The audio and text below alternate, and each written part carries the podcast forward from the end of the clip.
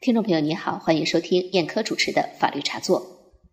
近日，林丹出轨的事件刷爆了朋友圈。在名侦探赵五儿的爆料视频中，我们看到林丹和长腿嫩模深夜在酒店相聚的图片，还有动图。这说明赵五儿分别在小区、餐馆、酒店、客房等多个地方先后拍摄。可以推知，赵五儿应该知道林丹的行踪，窥视了林丹的私生活。有听众认为。这种偷拍跟踪行为侵犯了林丹的隐私权，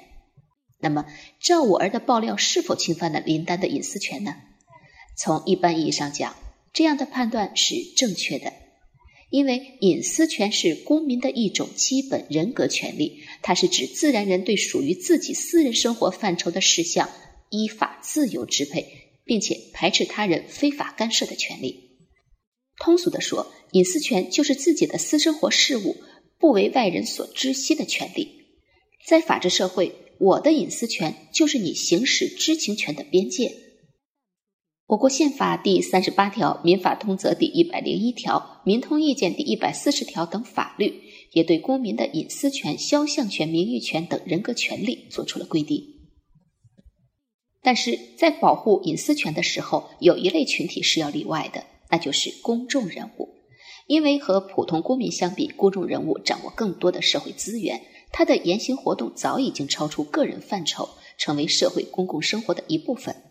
公众人物在获得更多利益的同时，也有一定的义务，在一定程度上适应大众的知情权。对于公众来说，我们不能被一个虚假的偶像所倾倒，我们有权利知道偶像的真实形象。所以在这种情况下，对公众人物隐私权的保护就应当有所限制。比如说，在美国大选期间，特朗普一方不断爆料希拉里的健康问题，迫使希拉里不得不几次澄清自己的身体状况，并公布医生检查报告。对于普通民众来说，健康状况属于个人的隐私；但是对于国家重要岗位的官员来说，民众有权利知晓他的身体状况是否能够胜任这样的工作，所以作为总统候选人的希拉里，他的健康状况的隐私权保护在这个层面上就会受到一定程度的限制。财产收入的公开也是同样的道理。再来看林丹，他在登上运动巅峰后，被无数的球迷视为人生榜样。林丹也被誉为中国最有商业价值的现役运动员。林丹出轨无疑是丑闻，但是对于林丹来说，这就是当名人的代价。林丹等明星可以凭借自己的名气捞金，名气越大，捞金越多。他们既然能够享受功名利禄滚滚来，也必须能够承受丑闻坏事传千里。而且，如果林丹等明星们自身行得端、坐得正，也。不会担心丑闻的泄露，更不怕狗仔队的监督。而且，媒体的报道权、民众的知情权都起到了舆论监督的作用，维护着公众人物的正面形象，期望他们成为表率。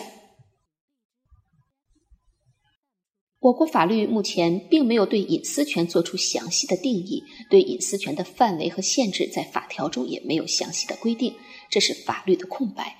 但是目前。我国学术界和司法实务界比较一致的观点就是，无论是以官员为代表的政治类公众人物，还是以各种明星为代表的娱乐类公众人物，相比普通人，为了公共利益的需要，隐私权等人格权利都要做出一定的让渡。我们来看一个二零零二年的真实案例：上海市静安区人民法院在审理足球运动员范志毅。诉某报社涉嫌侵犯其名誉权时，首次使用了“公众人物”这个概念，认为即使范志毅认为引起争议的报道点名道姓，称其涉嫌赌球有损其名誉，但作为公众人物，对媒体在行使正当舆论监督的过程中可能造成的轻微损害，应当予以容忍与理解。这是我国司法实践中首次对公众人物的名誉权和普通人实行差别化保护。此后，此类判例在各地法院也出现过多次。针对公众人物隐私权保护的限制，是法治社会公共利益优先原则的具体体现。一些国家所谓的高官无隐私，讲的就是这个道理。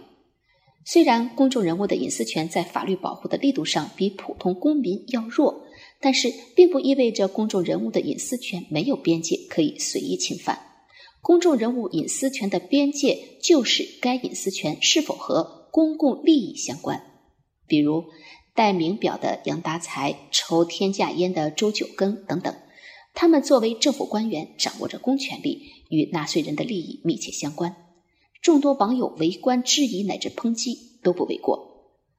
而再比如，呃，企业家王石的婚姻状况属于个人私权范畴，和公共利益没有关系，所以很多媒体对王石婚变的关注和报道，看上去有侵犯王石的隐私权的嫌疑。关于公众人物隐私权和民众知情权之间，确实存在着权利冲突。归根到底是我国有关隐私权保护的立法缺位。目前，我国有关隐私权的概念、范围以及侵权后如何赔偿等都没有明确的规定，只是在《侵权责任法》第二条笼统说，侵害民事权益应当依照本法承担侵权责任，然后列举了隐私权在内的若干民事权益。由于缺乏一套完整系统的隐私权保护法律制度，隐私权作为一项重要的人格权，一直依附于名誉权。名誉权是否被侵害，成为隐私权是否被侵害的前提。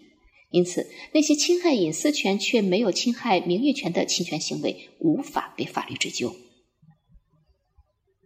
加强隐私权保护是人类文明进步的表现，标志着社会文明程度的提高。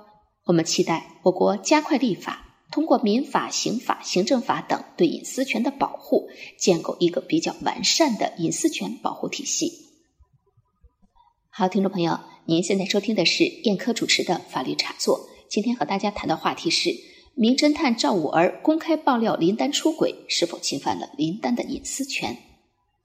欢迎您关注我们的同名微信公众号“法律茶座”。另外，我们的。听友 QQ 群号码是幺零二零二幺八五三，这是我们的法律茶座听友 QQ 群。